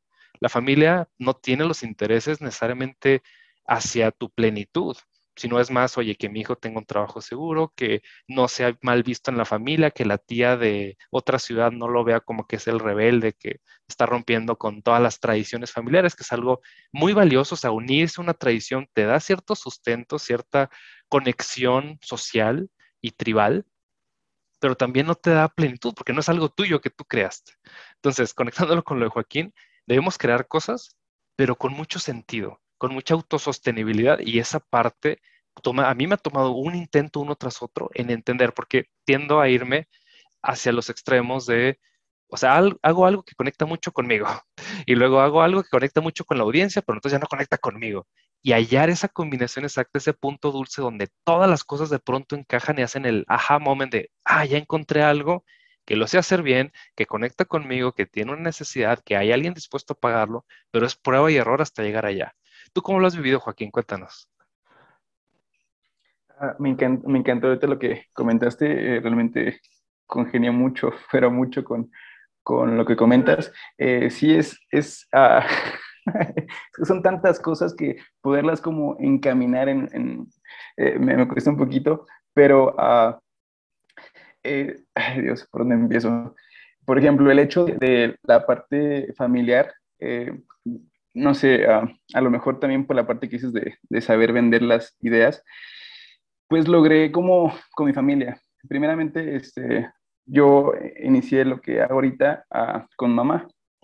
Eh, con papá ya no está con nosotros, ah, yo busco como ciertos sentidos. Entonces yo dije, ok, me hubiera encantado trabajar con papá, pero no existe la posibilidad. Entonces, ¿qué es lo que voy a hacer? Pues trabajar con mamá. Ella sí está y la puedo pues aprovechar haciendo todo lo posible. Entonces, de ahí parte eh, de, de, poder como, pues sí, saber cómo compartir tus, ideas. Eh, eso que comentas de, ser como el, emprendedor de, de, del libro, pues como tal es una cosa pues muy, muy, muy este, diferente, pero uh, sí, sí, este, es que son muchas ideas que, traigo que, que, no alcanzo a, a, encaminarlas, pero, uh, pero sí, el, hecho de que la gente te va a discriminar, por así decirlo, es, es totalmente obvio a romper con lo establecido, por así decir, eh, romper con los sistemas, eh, poder aceptar lo que tú eres como persona, si tú eres una persona creativa eh, y, te, y, te, vas por el camino creativo, el cual no es el más seguro y que toda la gente te va a, pues sí, te va como a recriminar por, por ese hecho, es donde ahí tú tienes que tener ese, ese fortaleza emocional para decir, pues va a, ser, va a ser difícil, pero pues no importa, yo prefiero lo mío, eh, mi opinión propia que la opinión de los demás. Entonces, Dios, sí son muchas, muchas cuestiones, este, voy a tener que empezar a, a desarrollar, a pues sí, escribir un poquito más al respecto para definir las ideas, porque son muchas y no tengo ahorita la, forma así como para, para aterrizarlas. Es la primera vez que hago algo por el estilo, entonces agradezco el espacio y, bueno, poco a poco iré mejorando en este, en este aspecto. Te voy a dar un truco, un secreto que, que eh, bueno, ya algunos lo saben, pero quizás tú no llevo años diciendo las mismas cosas y repitiendo las mismas ideas y algunas que no funcionan las he quitado, sinceramente, ya no doy las mismas recomendaciones que hace 12 años, pero muchas, muchas ideas que ahorita me salen con mucha naturalidad es porque las vivo diario una y otra y otra y otra y otra vez. Entonces, por ejemplo, hablar en público, no me siento así súper chido, pero hace 10 años que grabo podcast y que participo en una estación de radio y que escribo y que y, no soy el mejor, ¿eh? y me encantaría, ahorita que estamos grabando así como que, ay, de los podcasts que, que escucho pudiera hacerlo mejor, y, pero es el intento actual, el intento 20, 50, 80, en el que sea. Entonces, algo nuevamente reconecto con, con la parte de la tenacidad es esa tolerancia a la frustración. Por ejemplo, ahorita estoy aprendiendo un nuevo idioma y me siento como niño, o sea, para bien y para mal. Por un lado, no puedo comunicarme, no puedo darme a entender y es frustrante. Y así se siente alguien que siendo tu lengua materna español y no sabes comunicarte, no te preocupes. Pero también es esa tenacidad como un niño que no le importa caerse, no le importa hablar mal y decir incorrectamente como un adulto estamos, como decía José, condicionados a la perfección, a el quedar mal, etc. Entonces, de cierta manera, a mí me gusta conservar ese espíritu creativo de niño, de sorpresa, de aprender todo el tiempo, de renovarse, de sorprenderse por un mundo gigantesco. A veces ese es nuestro ego de soy lo máximo del universo. No es cierto, eres una pequeñísima partícula, pero que tiene un gran valor. Entonces, bueno, ese es el mega hack, el, la mega recomendación, que es darle diario. Me, me, fascina. Este, definitivamente no lo había considerado, no había pasado por, por, este, por mi mente esta, esta cuestión. La voy a, a tener mucho en cuenta para futuros este, espacios. ahorita que, mencionas este punto, nada más para complementar lo, pasado, eh, un hecho también que es fundamental para el emprendedor es saberse poner en ridículo. Muchas veces la gente no tiene esa facilidad, ¿por qué? Porque a lo mejor el ego, X cosas, que, se van a reír, que si esto, que si lo otro. Realmente eso yo lo trabajé muchísimo, no puedo decir que no, pero ya tengo esa facilidad realmente de, al hacer, la vas a regar y vas a hacer unos ridículos que no, no tienes idea, pero al final del día eh, ese aprendizaje es una experiencia más que te va a, complementar, que te va a sumar y que te va a permitir en la siguiente ya hacerlo de una mejor forma y así sucesivamente hasta llegar a un punto donde ya tienes un, un mejor este, resultado. Entonces, eso más para complementar, no tener miedo al ridículo. Y una última cosa, el, la ridiculez es una donde quizás tú la controlas y la otra es la incomodidad que tú no controlas. Ejemplo, hoy en la mañana nos avisó un cliente que nos canceló el proyecto de la nada. Le valió que eso el contrato y dice, ¿sabes qué? Ya no te voy a pagar. Y así de, wow, o sea, es incómodo. La neta, la verdad, no he dormido bien, no he comido bien, lo que sea, ¿no? Y eso que tengo años de que me pasa una y otra y otra vez que me pasa esto. Siempre me es doloroso a mí despedir gente, que me digan que no al contrato, que van las cosas bien y las cosas retrasen, pero al menos tengo ya un músculo un poco más desarrollado para esas sorpresas que da el emprendimiento, que da la vida en general, que estás bien feliz y de pronto la vida no quiere las cosas alineadas y fallece un familiar. O sea, cosas que nos han pasado. Y quería contar una anécdota que, dijo José. Eh, me tocó ir a Silicon Valley hace como unos siete años y pues uno idealiza, romantiza la ciudad del emprendimiento, las grandes empresas y pues ahí vamos, ¿no? Manejamos desde el norte de México hasta San Francisco. Y fue una experiencia interesante. No conseguimos inversión ni nada, simplemente fuimos a conocer de qué se trata. Y una cosa que me llamó mucho la atención fue que estando en el Golden Gate, en los puentes, etcétera, nos dice la instructora, una nativa de allá, mexicano, mexicano-americana, y, nos dice, oye, en esta ciudad sí es muy romántica, muy padre, etcétera, pero es la ciudad donde hay más suicidios en emprendimiento.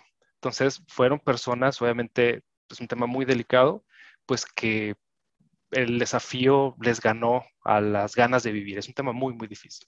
Y lo que mencionabas tú también de depresión, ansiedad, son unas realidades. O sea, desde, a veces a mí me pasa, muy raramente, creo que los emprendedores tenemos curiosamente la, una automotivación irracional. O sea, hay personas que de la nada se desmotivan nosotros de la nada nos motivamos, pero también cuando te pasa, como bien dice José, tuve que pedir ayuda, oye, esto no está bien, algo anda raro con mis hormonas o lo que sea, ¿no? Entonces, debemos tener esa capacidad de automotivarnos. Es por eso que yo digo, no cualquiera puede ser emprendedor. Si no tienes la capacidad de automotivarte a ti mismo, es muy difícil que en esa incomodidad, en esos momentos duros donde no te pagan, donde nadie te entiende, donde tú no te entiendes a ti misma, puedas sacar adelante esa energía interna, ese fuego que quién sabe dónde sale, ¿no? Hay distintos perfiles, hay gente que es más fácil que se motive, hay gente que necesita menor mantenimiento emocional, muchas cosas pero aún así, como bien lo dijo José al, inicio, pues somos humanos y nos podemos equivocar y vamos a tener muchas fallas, tanto la ridiculez que tú mismo te provocas como la incomodidad que, que va a salir de la nada. Pero, ah, Joaquín, ese, ese punto está buenísimo. A ver, coméntanos, porque es, es, chidísimo, concuerdo contigo mucho.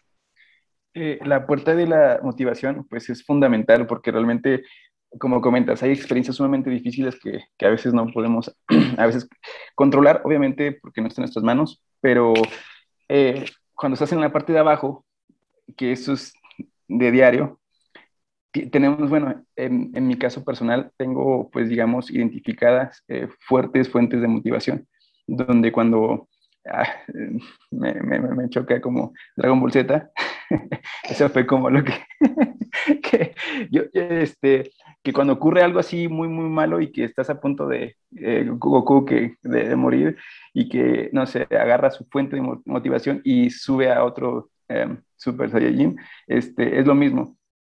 Cada quien, yo creo que a través de sus experiencias, o digo, desde mi opinión personal, eh, tienen ahí algo que, que, les puede dar como esa motivación. Mucha gente, por ejemplo, a, cuando va al gimnasio, que, que rompe eh, con, su, con su novia, cosas así, este, va al gimnasio y hace la rutina y demás cuestiones. Digo, esto es muy banal, no me lo pongo como ejemplo, eh, eso no es sostenible.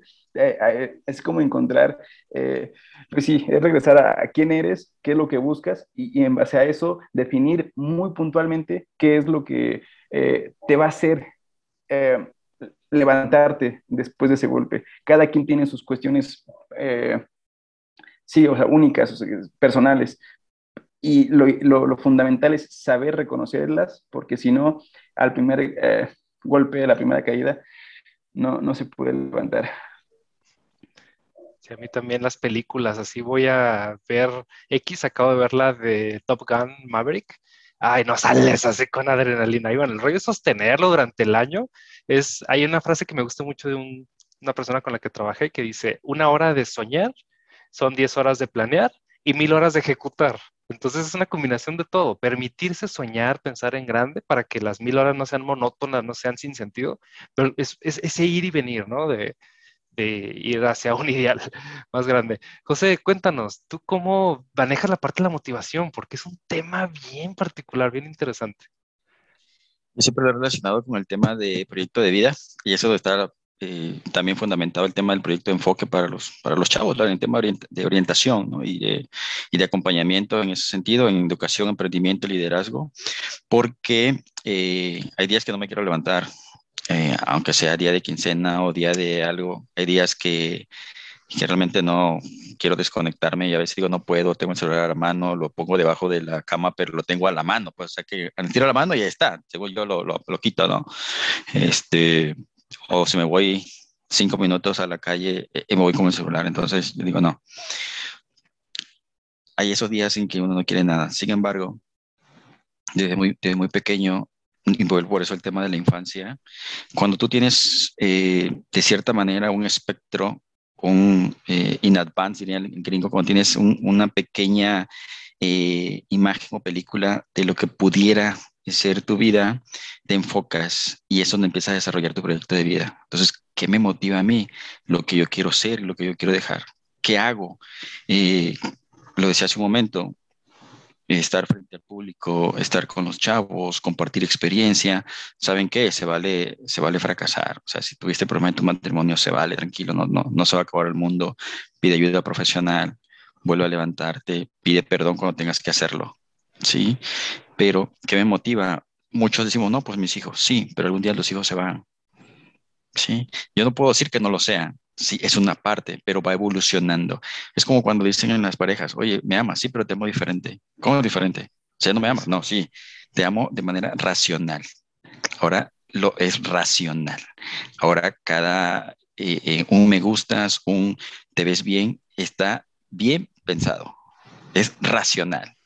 Ahora el fracaso es racional. Ok, me equivoqué en esto. Cuando las empresas dicen, ok, vamos a ver lecciones aprendidas. ¿En qué fallamos? Cuando somos racionales y el jefe dice que eso sucedió porque tomaron una decisión equivocada, porque José, el director de la empresa, no estaba en su mejor momento y la tomé de manera emocional.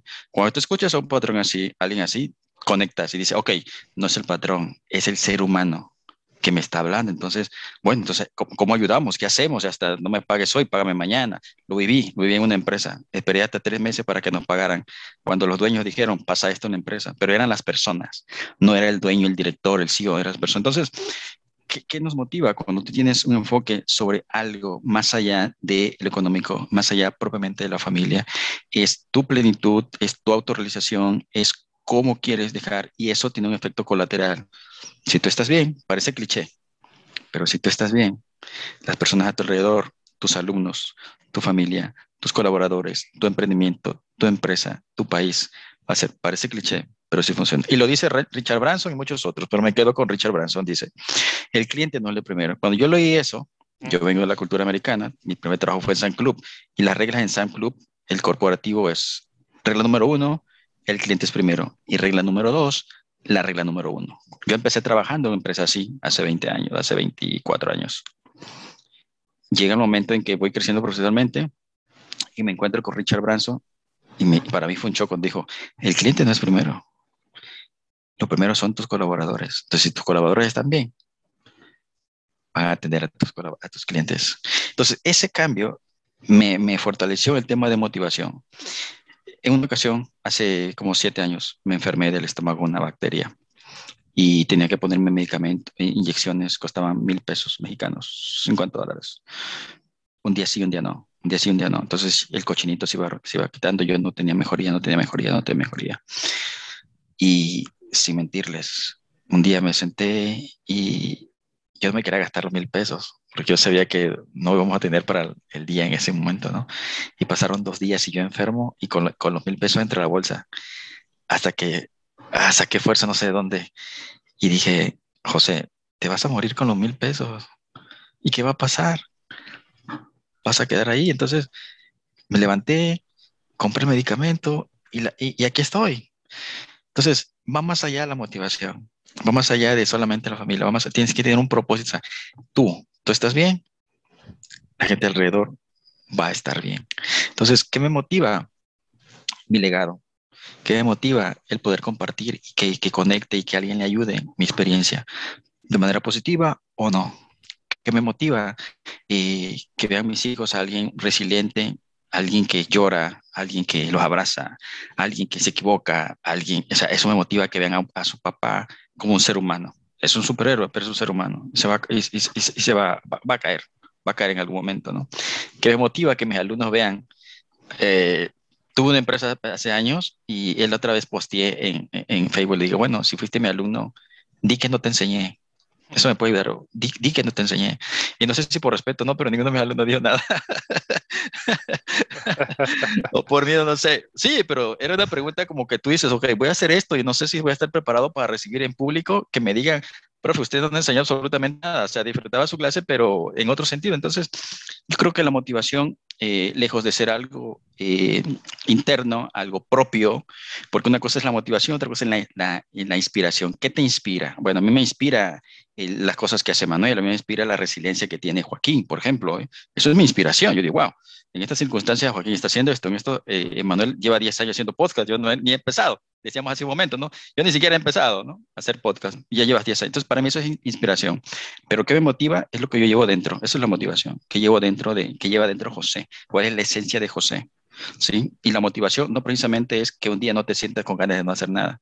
Es que un día te sientas exactamente así, que no quieres hacer nada. ¿Sí? Y ahí dijiste un chorro de cosas que conectan con, con experiencias, con cosas que quería decir. Y mencionaste algo que, yo también aprendí a la mala, ¿no? El cliente siempre tiene la razón, el cliente es primero. Y escuché algo similar. lo primero son tus colaboradores, lo primero es tu salud, lo primero son otras cosas, ¿no? Entonces es darle la vuelta a lo que tradicionalmente nosotros creemos como prioridad. Eso lo vas descubriendo en el camino, porque un emprendedor que lo hace por primera vez, lo hace como la vida le da a entender y la siguiente vez, pues dice, oye, esto no creo que funcionaba tan adecuado, vamos a intentar esta otra cosa y va formando sus valores, su camino. Y uno que ha cambiado recientemente en mí, bueno, llevo 12 años emprendiendo en distintas maneras, dejé de emprender, me fui a un corporativo, volví a emprender, me asocié con otra empresa. Entonces, han pasado muchas cosas en estos últimos 12 años y una de ellas es que yo creía mucho en la fuerza bruta, en trabajar por pasión, en trabajar de lunes a domingo 15 horas y que eso me iba a acercar a lo que yo quería y pues no pasó. Y ahora estoy en el otro extremo quizás de trabajar solo la cantidad de horas justas. El concepto detrás de él es no trabajar por pasión. Ahorita que lo mencionaste con las relaciones sociales o las relaciones fraternales, y, conectó muchísimo porque es un tema que recientemente tengo respecto al emprendimiento. Cuando empezamos, lo vemos como un enamoramiento platónico. Ah, es que emprender es tener libertad, es no responderle a nadie, es poder hacer lo que yo quiera, es 40 mil cosas. Y nuestra mente es un enamoramiento que cuando lo vivimos descubrimos que no necesariamente es así.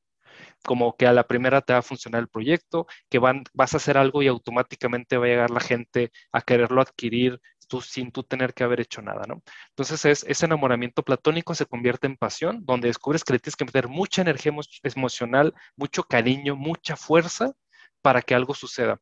Pero después, como los matrimonios, los que estamos casados sabemos que no solamente es pasión, entra la parte que me, que me llama mucho la atención, la parte racional, no solo meterle em, fuerza pasional, porque hablamos de los crímenes pasionales, ¿no? No solamente es meterle corazón, que se necesita mucho, es meterle raciocinio y para mí eso es el amor como tú lo mencionaste.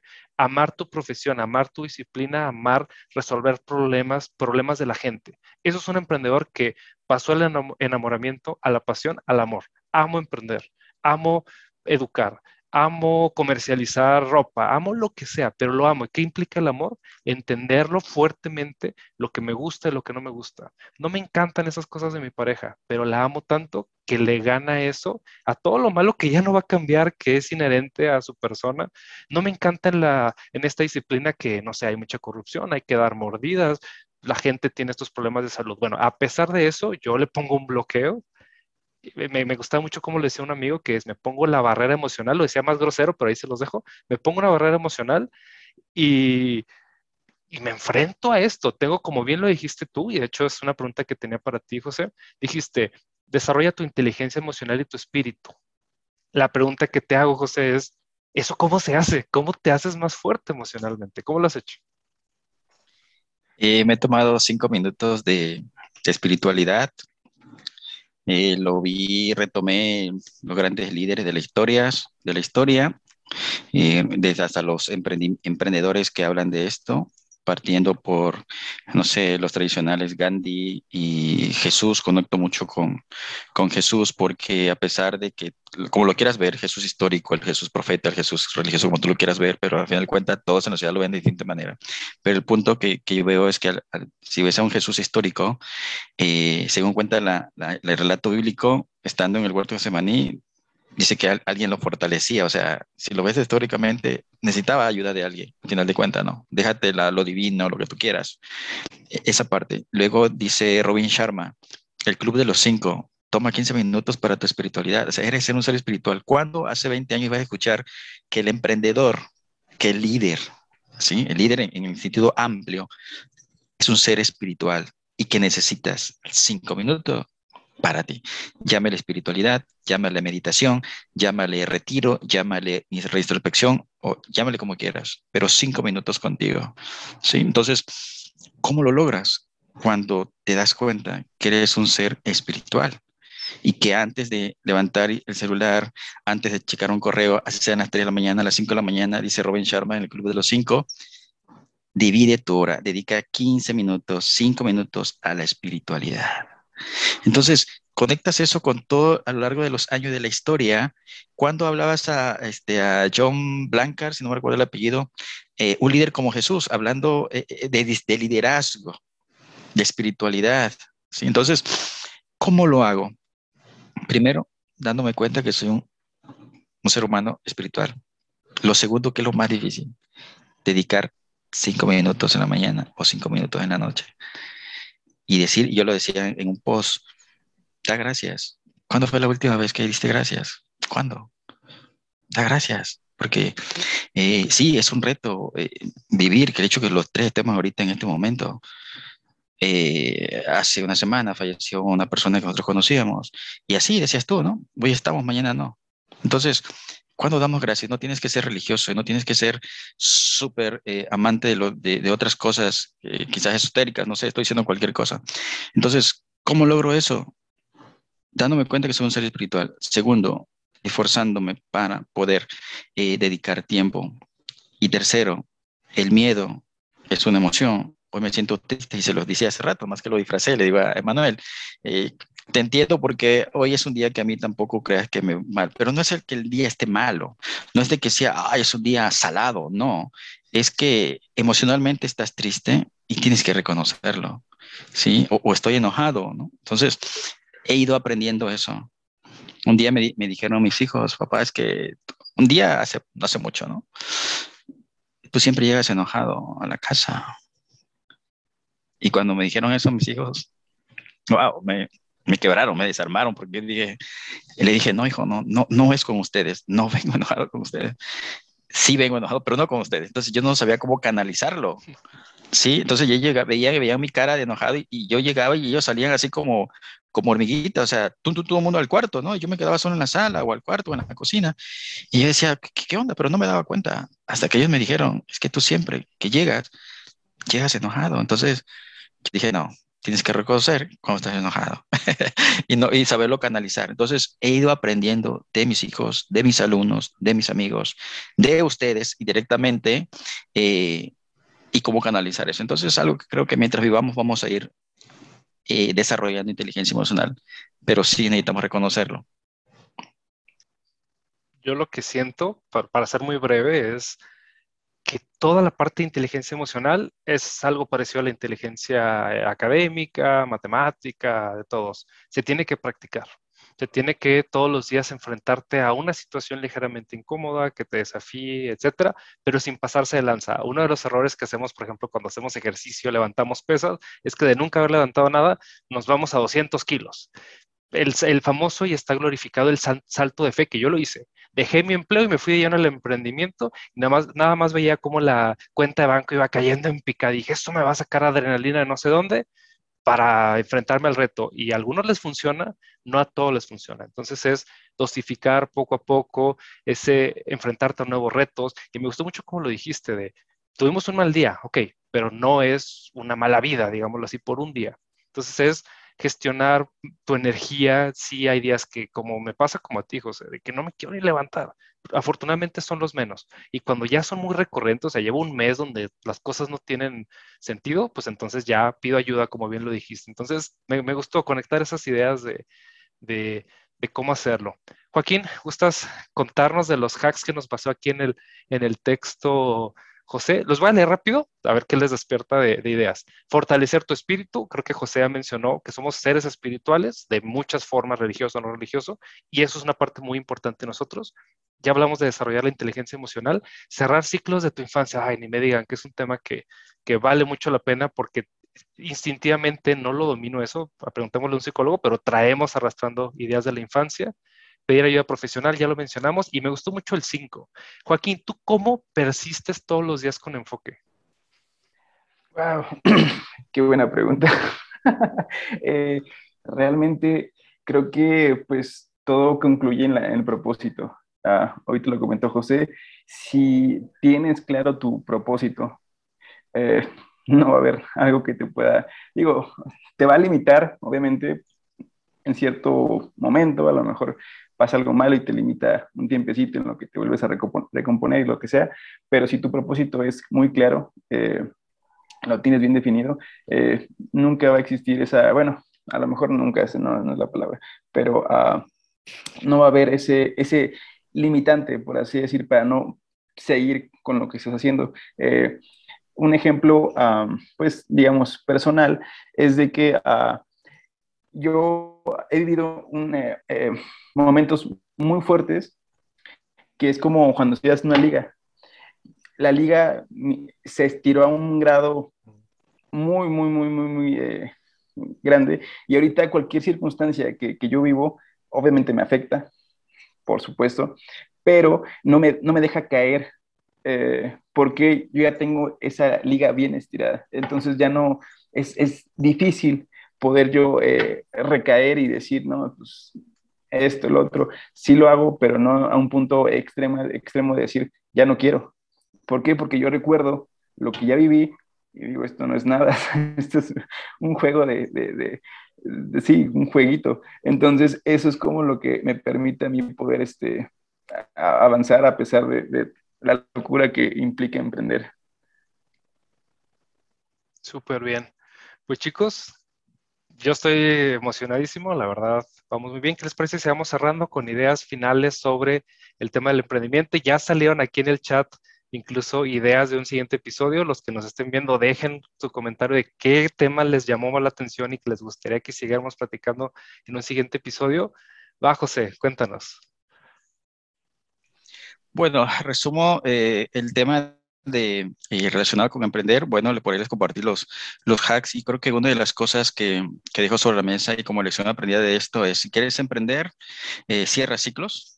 Si quieres emprender, cierra ciclos. Como emprendedor necesitas tú estar eh, emocionalmente trabajando en tu inteligencia emocional. No es que se ser perfecto, no es de que ya tienes todo controlada, no pero sí darte cuenta que si no estás trabajando en ella, sí empezará a cerrar ciclo. Una cosa lleva de la otra. No puedes de desarrollar inteligencia emocional si hay ciclo que no ha cerrado, porque eso el día de mañana te va a pegar un emprendimiento en una decisión que tomes de manera irracional o de manera eh, racional o el tema emocional, ¿no? Cuando enojado, triste, eh, demasiado feliz, puede ser que la decisión que tomes en, tu emprendimiento, con tus compañeros, una inversión, unos inversores, no sea la correcta. Entonces, eh, mi, mi hack y mi recomendación de, de esta charla, de este episodio es, si vas a emprender, cierra ciclos. Si vas a emprender, eh, prepárate para eh, el fracaso. Es una, es una máxima. Como en los proyectos, la máxima son los riesgos y lo ponían en la, en la industria petrolera en México.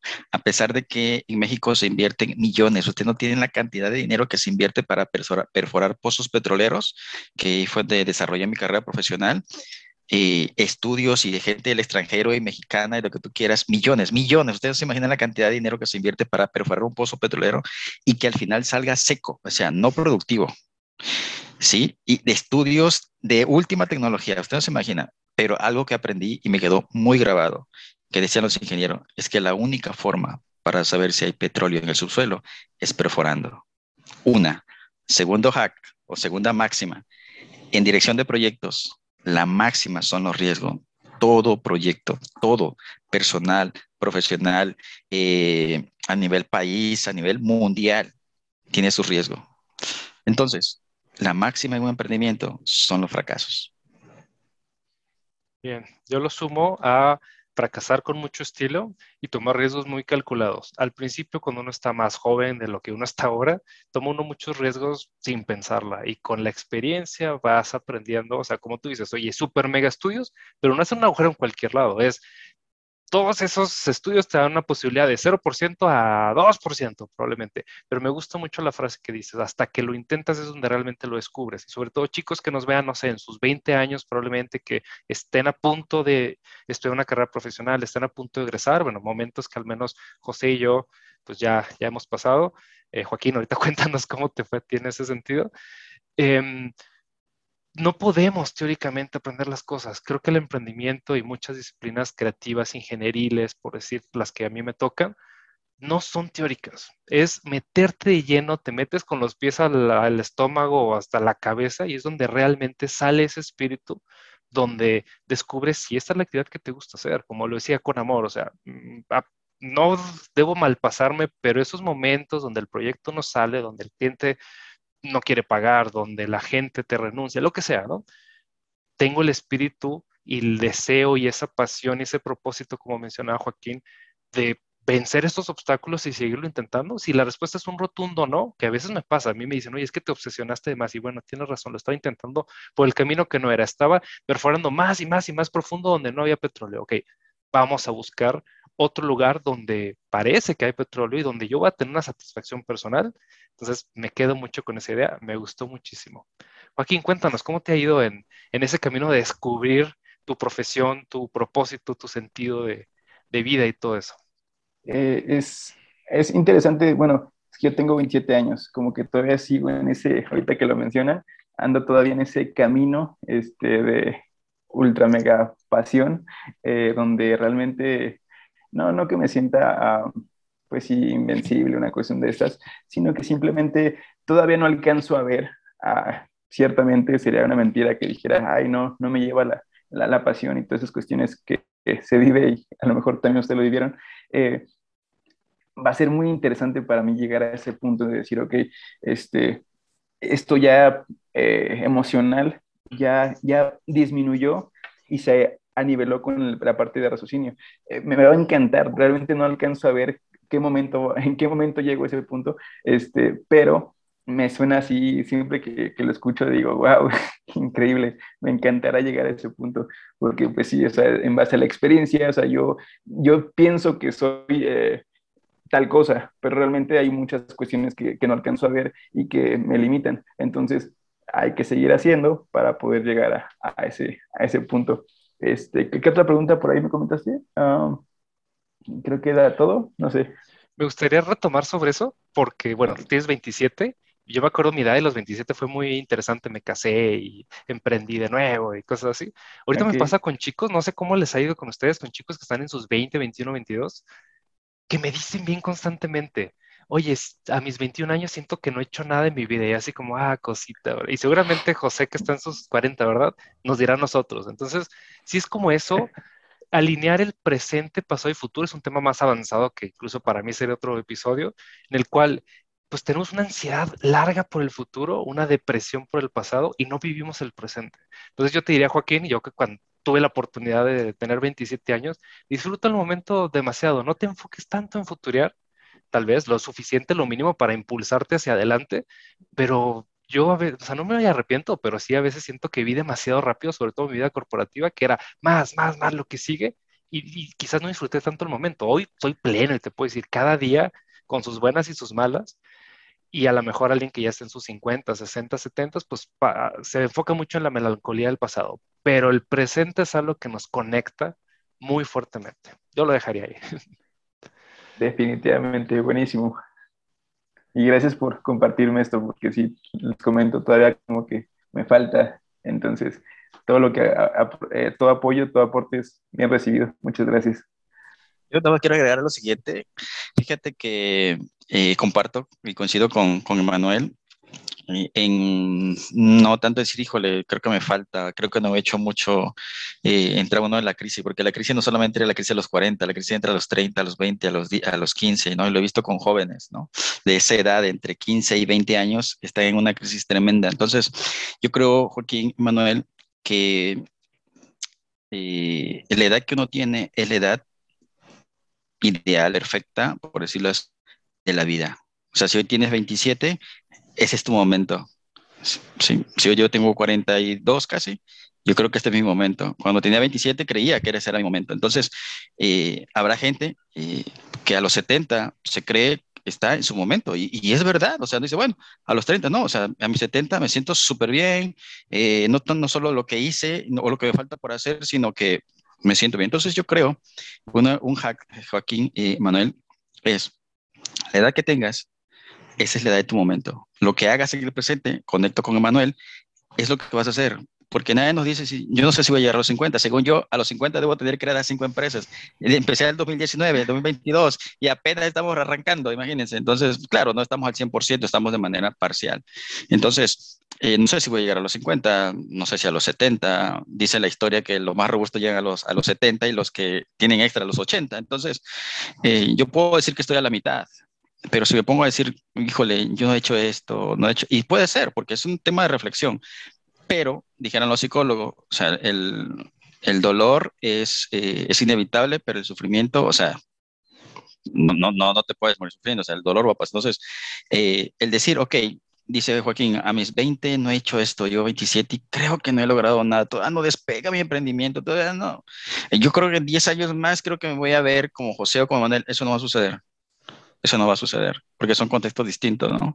Yo sí puedo, podemos ver, dijera Manuel, yo sí puedo ver a ese tres y digo, ok, a, los 27, pues sí, yo ya, ya tenía hijos, ya, ya, tenía, ya estaba casado, tenía cosas que tú en ese momento no lo tienes, entonces puedo decir, híjole, o sea, me arrepiento porque yo tuviera la libertad de Joaquín a 27, no, ya a mis 27 hice lo que consideré que era el momento, y tú a tus 27 estás en tu momento, ¿sí?